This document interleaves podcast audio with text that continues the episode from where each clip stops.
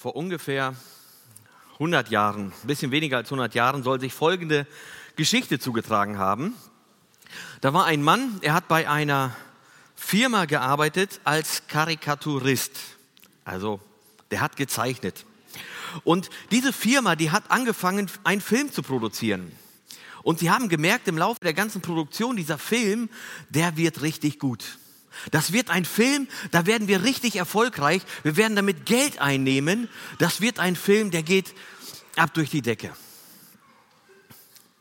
Und so haben die beiden Chefs sich irgendwann überlegt, wenn wir den Karikaturisten, wenn wir den kündigen, wenn wir den einfach rausschmeißen, dann können wir uns den Gewinn selber teilen. Da müssen wir nicht mit ihm teilen, obwohl er eigentlich maßgeblich am Erfolg dieses Films Anteil hatte. Und was sie sich überlegt haben, das haben sie dann tatsächlich auch gemacht. Sie haben ihn gekündigt, einfach rausgeschmissen. Das war damals in New York, in den USA. Und da war es so, wenn man gekündigt wurde, dann kam der Sicherheitsdienst, hat einen ins Büro begleitet, man durfte seine privaten Sachen noch mitnehmen und musste einfach das Gebäude verlassen. Da gab es keine Kündigungsfristen und sonst was alles. Einfach raus. Und so war der Mann gekündigt. Er hatte wesentlichen Anteil daran, dass dieser Film wahrscheinlich sehr erfolgreich werden wird. Und dann haben sie ihn einfach rausgeschmissen. Und dieser Mann soll gesagt haben, das ist die größte Niederlage in meinem Leben. Sie haben mir alles geklaut, was ich habe und was ich bin. Das, was er so gerne getan hat, wo er sich so hinein investiert hat, das war auf einmal weg.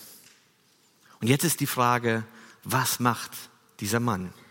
Bleibt er liegen Sagt er, okay, dann war es das jetzt und fertig aus? Oder was macht der Mann? Wenn ich euch sage, wie dieser Mann heißt, dann werdet ihr wissen, dass dieser Mann nicht am Boden geblieben ist. Dieser Mann, das war Walt Disney. Kennt ihr Walt Disney?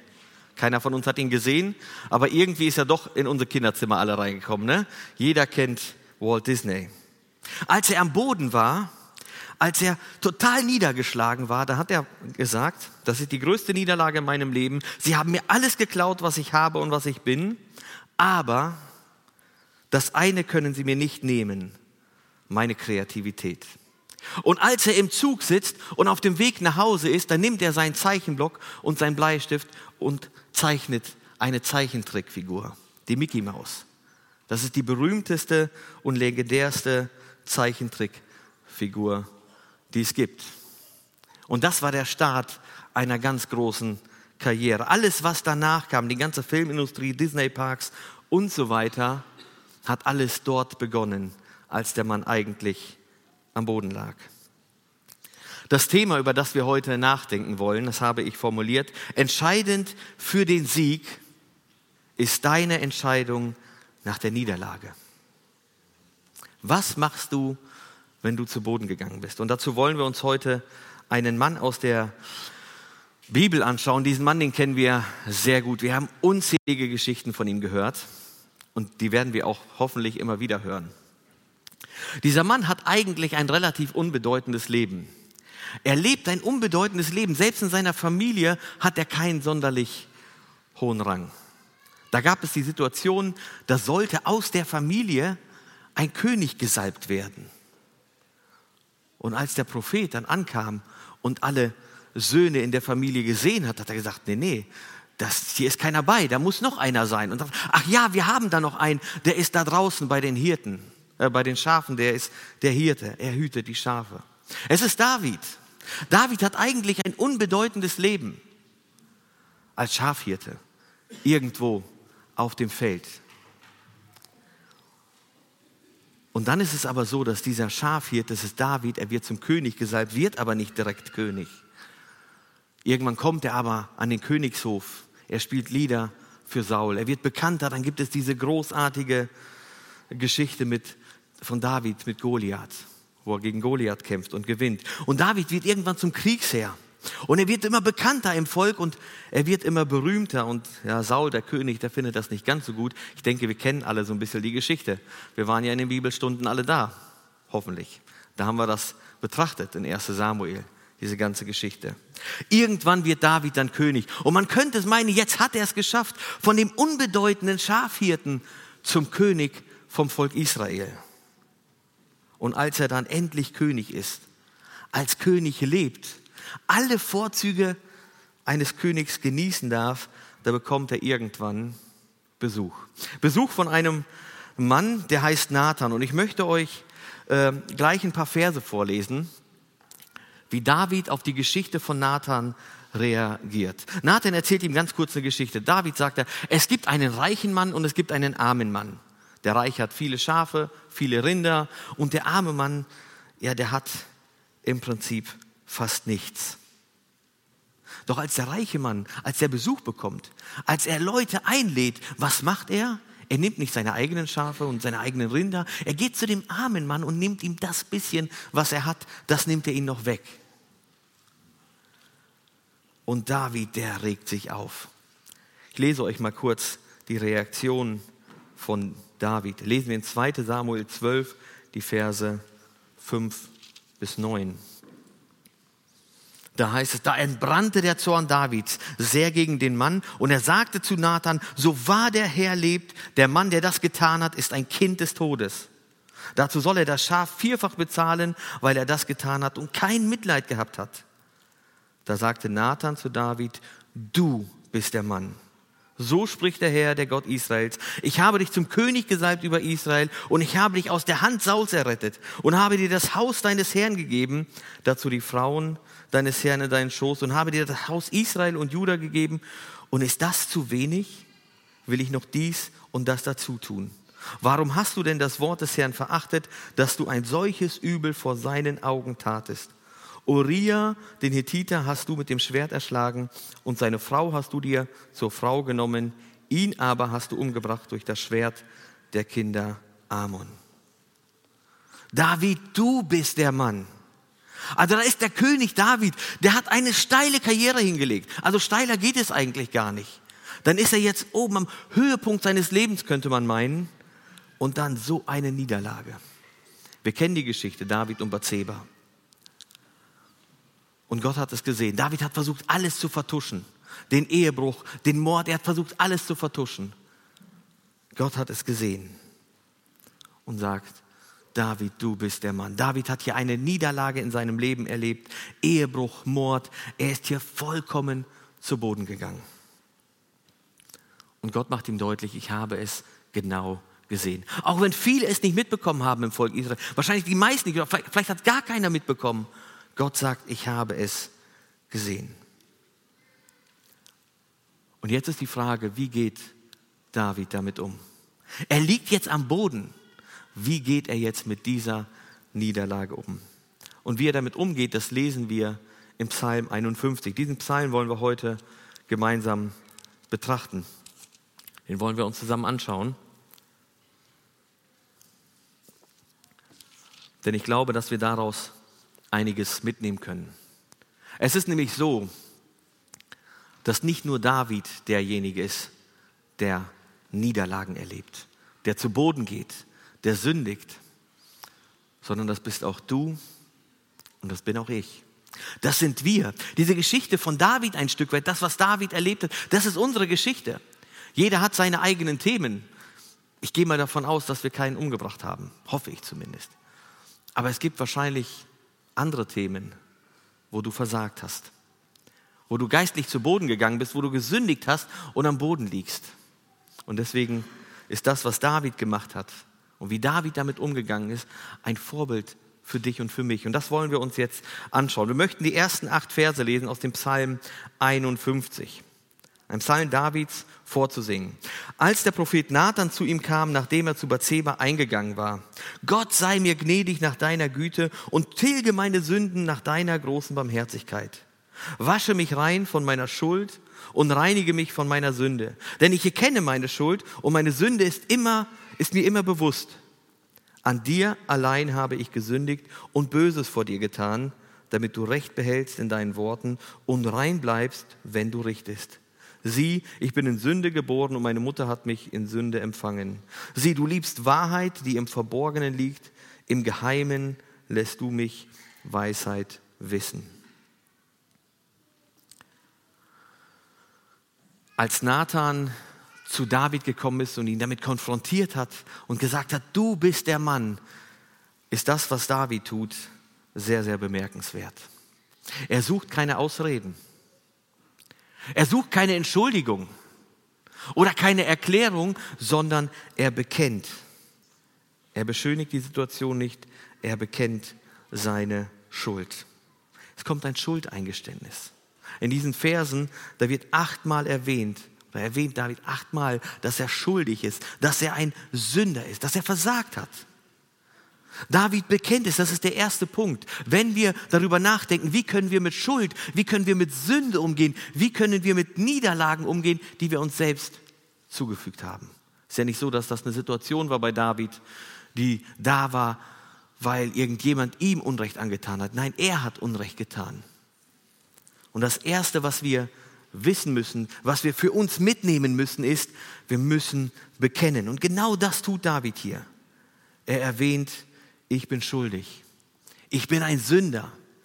Ich habe an dir gesündigt, sagt er zu Gott. Und im Gegenzug dazu beschreibt er Gott. Wie ist Gott? Auf der einen Seite ist David schuldig, ja, er ist ein Sünder und er beschreibt Gott als gütig und barmherzig.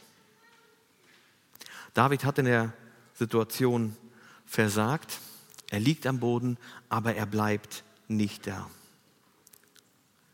Es gibt ja das Sprichwort, das kennen wir alle, fallen ist menschlich, aufstehen ist göttlich, liegen bleiben ist teuflisch. David entscheidet sich, nicht am Boden zu bleiben. Er entscheidet sich, diese Sünde, sein Versagen zu benennen, zu bekennen und aufzuräumen. Da, wo etwas kaputt gegangen ist. Entscheidend für den Sieg ist die Entscheidung nach der Niederlage. Was machst du, wenn du versagt hast? Was machst du, wenn du Dinge getan hast, von denen du ganz genau weißt, die sind nicht in Ordnung? Vielleicht sind es Lügen, vielleicht hast du dir einfach angewöhnt, hier und da mal nicht die Wahrheit zu sagen, weil es doch irgendwie viel leichter ist, als zu bekennen, dass man vielleicht was falsch gemacht hat, dass man irgendwo was vergessen hat oder sonst etwas. Vielleicht ist es dein Temperament, das mal wieder mit dir durchgegangen ist. Ich weiß nicht, ob ihr das kennt. Dann ist es so, als ob dich jemand reitet und du kannst, du findest einfach nicht die Bremse. Vielleicht ist es dein Temperament, das ist mit dir durchgegangen und du weißt, in der Situation habe ich Unrecht getan. Oder du sitzt zu Hause und denkst an deinen Arbeitstag und sagst, ja, heute im Büro, da haben wir wieder alle über diesen einen Kollegen gelästert. Der ist krank, der ist heute nicht da. Und alle haben gelästert, ich habe mitgemacht und du weißt, es ist nicht in Ordnung. Wie gehst du damit um? Vielleicht wolltest du Zeugnis sein, vielleicht wolltest du deinen Freunden von Jesus erzählen und weißt, du hattest die Gelegenheit dazu und hast es wieder nicht getan, weil du zu feige warst. Wie gehst du damit um? Wie sieht es in deinen zwischenmenschlichen Beziehungen aus? Sind die alle im Reinen? Hast du gute Beziehungen oder gibt es vielleicht Beziehungen, die gestört sind? Vielleicht hast du versagt, hast du irgendwas gesagt oder getan, was jemand anders verletzt hat und du bist zu stolz zu sagen, hey, es tut mir leid, kannst du mir vergeben? Oder vielleicht wurdest du so verletzt, dass du sagst, ich will nichts mehr mit dem zu tun haben. Vergebung niemals. Vielleicht hast du dir vorgenommen, ich möchte Gott vertrauen. Ich möchte Gott noch mehr vertrauen. Wenn Gott mir irgendeine Situation im Leben ja bereithält, dann möchte ich Gott vertrauen. Und du merkst in der Rückschau, ja, mit dem Vertrauen hat das irgendwie nicht geklappt. Du hast doch angefangen, wieder alle Fäden selbst in die Hand zu nehmen. Ich weiß nicht, was deine Herausforderungen sind. Ich weiß nicht, womit du zu kämpfen hast. Aber die Frage ist, wie gehst du mit deinem persönlichen Versagen um? Bleibst du am Boden? Oder machst du das wie David und du bekennst es und du bringst es zur Sprache? David hat das getan. Gesagt, ich bin schuldig. An dir allein habe ich gesündigt und Böses vor dir getan. Das ist das Erste, was wir mitnehmen können heute. Wenn wir versagt haben, wenn wir gefallen sind, dann wollen wir bekennen. Der zweite Punkt, den finden wir dann in den nächsten Versen, Verse 9 bis 14. Da heißt es, entsündige mich mit Ysop, sodass ich rein werde. Wasche mich, sodass ich schneeweiß werde. Lass mich Freude und Wonne hören, damit die Gebeine fröhlich werden, die du zerschlagen hast. Verbirg dein Angesicht vor meinen Sünden und tilge alle meine Schuld. Schaffe in mir, Gott, ein reines Herz und gib mir einen neuen, beständigen Geist. Verwirf mich nicht von, dem, von deinem Angesicht und nimm deinen Heiligen Geist nicht von mir. Tröste mich wieder mit deiner Hilfe und mit einem freudigen Geist rüste mich aus. Das Zweite, was David tut, das ist, er tut Buße. Er benennt es nicht nur, er gesteht die Schuld nicht ein, sondern er sagt, verändere mich, reinige mich, entsündige mich, wasche mich, tilge die Schuld, schaffe ein reines Herz in mir, gib mir einen beständigen Geist, verwirf mich nicht. Also David möchte nicht die Situation, die er herbeigeführt hat, die er produziert hat, die möchte er so nicht behalten. Er möchte umkehren. Buße bedeutet umkehren. Es bedeutet, ich gehe in die eine Richtung, merke, ich bin falsch, ich drehe um und gehe in die andere Richtung. Das ist doch völlig klar. Ich weiß nicht, was ihr so macht, wenn ihr euch mal verlaufen habt. Wer von euch hat sich schon mal verlaufen? Ich auch. Ich erzähle euch eine Geschichte. Ich weiß nicht, ob ich die schon mal erzählt habe. Wir waren in Schottland unterwegs. Und wir haben so einen Kartenausschnitt bekommen als Gruppe und da mussten wir zu einem Punkt. Wir waren neun Männer. Männer verlaufen sich nicht. Niemals. Sie täuschen sich auch nicht. Und wir sind gegangen und haben gemerkt, alle anderen Gruppen gehen da lang. Aber nein, die liegen falsch. Und wir sind dann rechts gegangen. Nicht links, sondern rechts. Und wir waren uns, wir waren fest davon überzeugt, wir sind absolut richtig. Wir sind absolut richtig. Und wir sind gegangen und gesagt, ja, guck mal hier, die, die Höhenmeter, das passt so zu dem und das zu dem und zu dem Gipfel. Und das passte alles. So ungefähr 15 Minuten. Dann kamen die ersten Zweifel. Haben wir uns vielleicht doch verlaufen? Nein, nein, wir sind richtig. Und ihr glaubt es nicht, wir sind, wir hatten keine Uhren, wir hatten kein technisches Gerät bei uns, das war so Teil der Aufgabe. Wir sind drei oder vier Stunden einfach nur geradeaus gelaufen. Erst in dem Wissen, wir sind absolut richtig, dann in der Vermutung, wir finden bestimmt noch den Weg. Irgendwann kamen wir an den Punkt, es ist eigentlich wir sind total falsch, aber es ist auch blöd zurückzugehen. Da müssten wir eingestehen, dass wir falsch waren. Und am Ende kamen wir an den Punkt, dass wir sagen mussten, wir sind so weit weggegangen, wir können gar nicht mehr zurück. Die Strecke zurück ist viel zu weit. Und dann standen wir da im Nichts und Niemand und mussten Hilfe holen. Ein Notfalltelefon hatten wir dabei, in einer Gegend, wo es kaum Empfang gibt. Wir mussten uns helfen lassen. Wir sind so weit gegangen, Umkehren war das schon fast gar nicht mehr möglich. Ich weiß nicht, wo du an deinem Leben stehst mit Versagen. Vielleicht hast du auch manchmal das Gefühl, du bist schon so weit gegangen, eine Umkehr ist gar nicht mehr möglich. Du bist schon so weit weggegangen, du bist schon so weit weg vom Weg, dass eine Umkehr überhaupt nicht möglich ist. Ich weiß nicht, wie wir die Situation bei David, wie wir das beurteilen würden, wie wir das einschätzen, aber David ist, hat sich ganz schön verrannt und er tut trotzdem Buße. Diese Verse 12 und 13 sind ganz besondere Verse. Ähm, da heißt es, schaffe in mir Gott ein reines Herz und gib mir einen neuen, beständigen Geist. Verwirf mich nicht von deinem Angesicht und nimm deinen Heiligen Geist nicht von mir. Das war Davids Wunsch. Er sagt, Gott, das, was kaputt gegangen ist, was gestört worden ist, das, bitte stell das wieder her.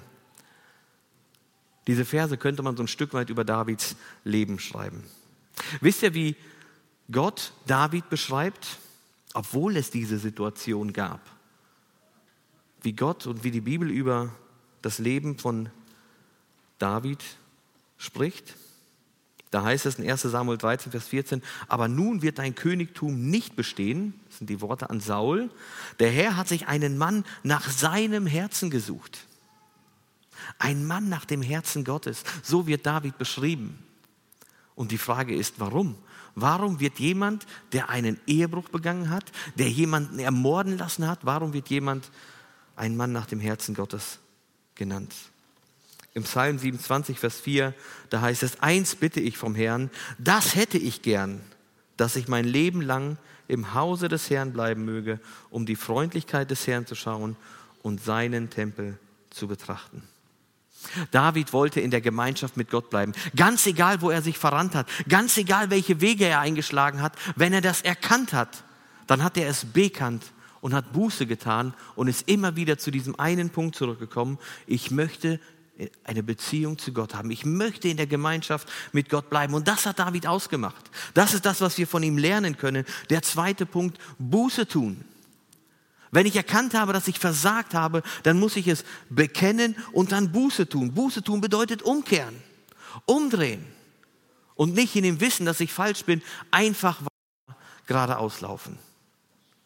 Buße tun bedeutet umkehren. Er sagt, Gott, gib mir einen neuen, beständigen Geist.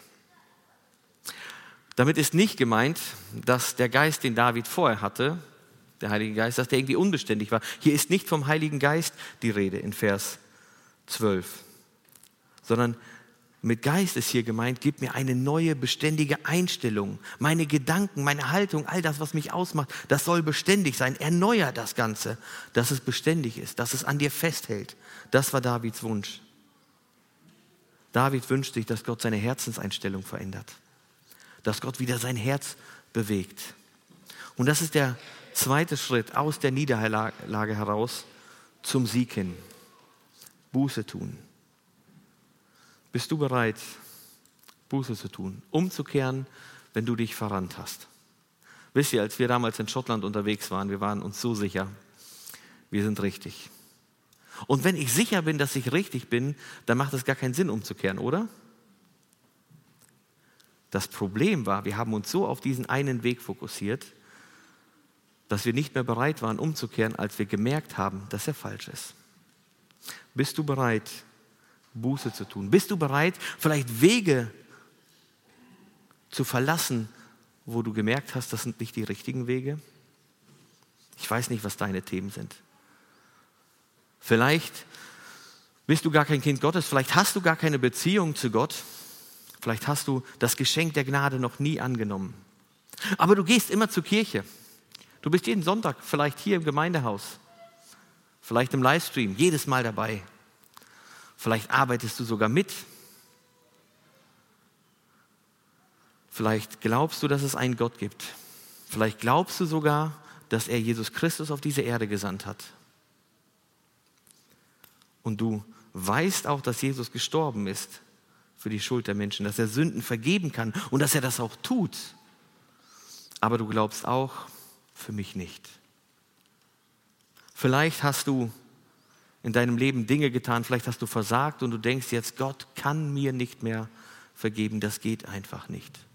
Ich habe so viel gesündigt, so schlimme Sachen gemacht, immer wieder versagt, es geht einfach nicht.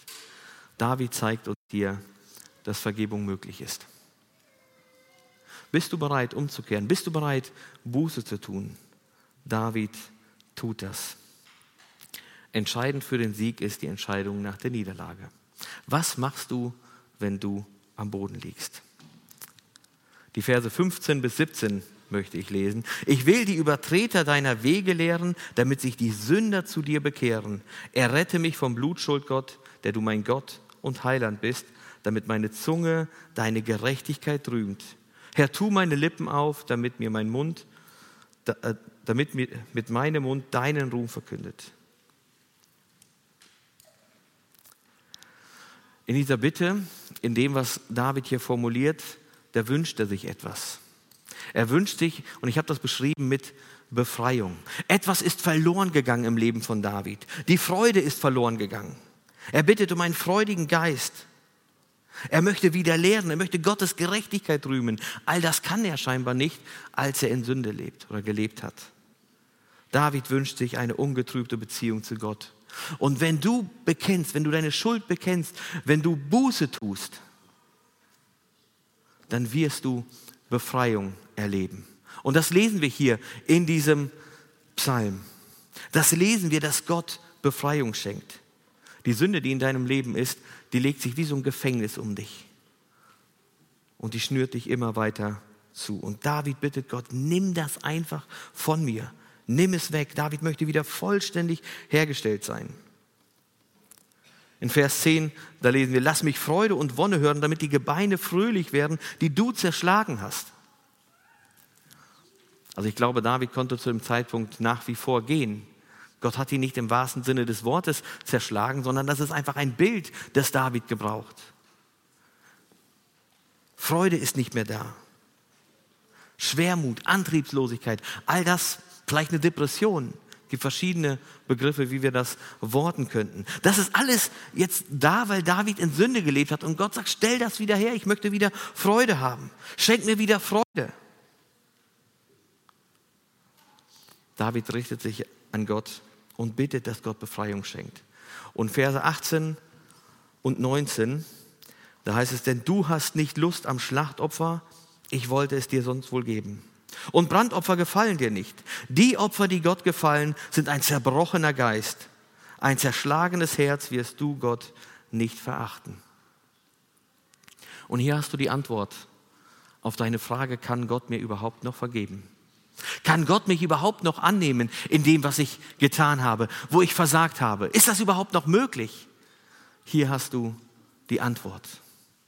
Gott geht es nicht darum, irgendwelche Rituale einzuhalten, irgendwelche Formen einzuhalten, irgendeine Hülle oder eine Hülse aufrechtzuerhalten, irgendein Bild von einem Menschen darzustellen. Es geht nicht um irgendwelche Äußerlichkeiten und das, was du tust. Es geht Gott um das Herz. Ein zerbrochener Geist, ein zerschlagenes Herz wirst du Gott nicht verachten. David, er hat seine Sünde bekannt, er hat Buße getan, er hat sich Gott zugewandt und David darf sich sicher sein, Gott wird dieses Flehen, diese Bitte, diesen Wunsch nach Wiederherstellung wird Gott nicht abschlagen. Die Frage ist, was machst du mit deiner Schuld? Was mache ich mit meiner Schuld? David hat versagt, er ist zu Boden gegangen, aber er beschönigt die Situation nicht. Er schiebt nicht irgendwelche Gründe vor und sagt, ah, aus dem und dem Grund und das war so und versucht irgendwas zu erklären. David tut es nicht. Er bekennt und er tut Buße und er sagt, Gott, was ich zerstört habe, das stelle du wieder her. Und Gott wird das tun. Und den gleichen Weg, den David gegangen ist, den darfst du heute auch gehen. Bekennen, Buße tun und du wirst Befreiung erleben. In 1. Johannes 1, Vers 9, ein ganz bekannter Vers. Wenn wir aber unsere Sünden bekennen, ist er treu und gerecht, dass er uns die Sünden vergibt und uns von aller Ungerechtigkeit reinigt. Und in Johannes 8, Vers 36, wenn euch nun der Sohn frei macht, dann seid ihr wirklich frei. wenn du an einem Punkt in deinem Leben angekommen bist, wo du sagst, ich stehe eigentlich vor einem Scherbenhaufen. Da gibt es gestörte Beziehungen, da gibt es Dinge, die sind nicht in Ordnung. Da ist Sünde in meinem Leben und die frisst mich auf. Du hast heute, du hast jetzt die Möglichkeit, umzukehren. Die Wege, die du gehst, von denen du weißt, dass sie dich in den Abgrund führen, diese zu verlassen und einen neuen Weg einzuschlagen. Entscheidend für den Sieg ist die Entscheidung, in der Niederlage. Entscheidend für Davids Sieg war, dass er sich, als er am Boden lag, entschieden hat, nicht liegen zu bleiben. Er bekennt seine Sünden, er tut Buße. David bittet um Befreiung, um Reinigung und er bekommt diese auch. Das, was das Leben von David auszeichnet, das finden wir hier in diesem Psalm. David hat so einige Dinge in seinem Leben getan, wo wir ganz klar sagen, das ist Sünde und die Bibel benennt das als Sünde. Aber das, was David getan hat, er ist immer wieder in die Gemeinschaft mit Gott gekommen, immer wieder zu Gott. Bekennen, Buße tun und Gott wird frei machen. Und das ist das, was ich mir persönlich für mein Leben wünsche. Wenn ich mich verrannt habe, wenn ich versagt habe, dass ich bereit bin, es zu bekennen, Buße zu tun und mich wieder Gott hinzuwenden, damit Gott wiederherstellen kann. Das ist mein Wunsch auch für dein Leben. Ganz egal, wie es in deinem Leben aussieht. Vielleicht lebst du in einer Beziehung mit Gott, vielleicht hast du dich irgendwann mal äh, entschieden, ein Leben mit Gott zu leben, hast Jesus in dein Herz eingeladen. Und aber irgendwas ist passiert und das ist so ein bisschen abgeflacht, so ein bisschen lau geworden. Irgendwie Ja, irgendwas stört da. Vielleicht sieht es in deinem Leben so aus, dann wünsche ich dir genau das. Vielleicht sitzt du aber auch hier oder vor dem Endgerät und denkst, ich habe noch gar keine Beziehung mit Gott. Ich habe mein Leben immer alleine gelebt, immer ohne Gott gelebt und eigentlich muss ich sagen, mein Leben ist ein Scherbenhaufen. Zerstörte Beziehungen, Unfriede, keine Freude, da alles weg. Gott hat die Möglichkeit herzustellen. Und ich lade dich ein, wenn es irgendeine von den Situationen gibt, die ich beschrieben habe, und vielleicht auch Situationen gibt, die ich nicht beschrieben habe, es in deinem Leben aber trotzdem Unfrieden gibt, dann lade ich dich ein, tu heute Buße. Bekenne deine Schuld, tue Buße. Gott wird dich befreien, er wird Freiheit schenken. Das ist das, was ich dir wünsche, was ich mir wünsche. Ich möchte mit einem Vers abschließen, den wir jetzt heute schon mehrmals gelesen haben. Das ist ein Wunsch, den David hatte und mit diesem Wunsch möchte ich ja diese Predigt abschließen. Schaffe in mir, Gott, ein reines Herz und gib mir einen neuen, beständigen Geist. Amen.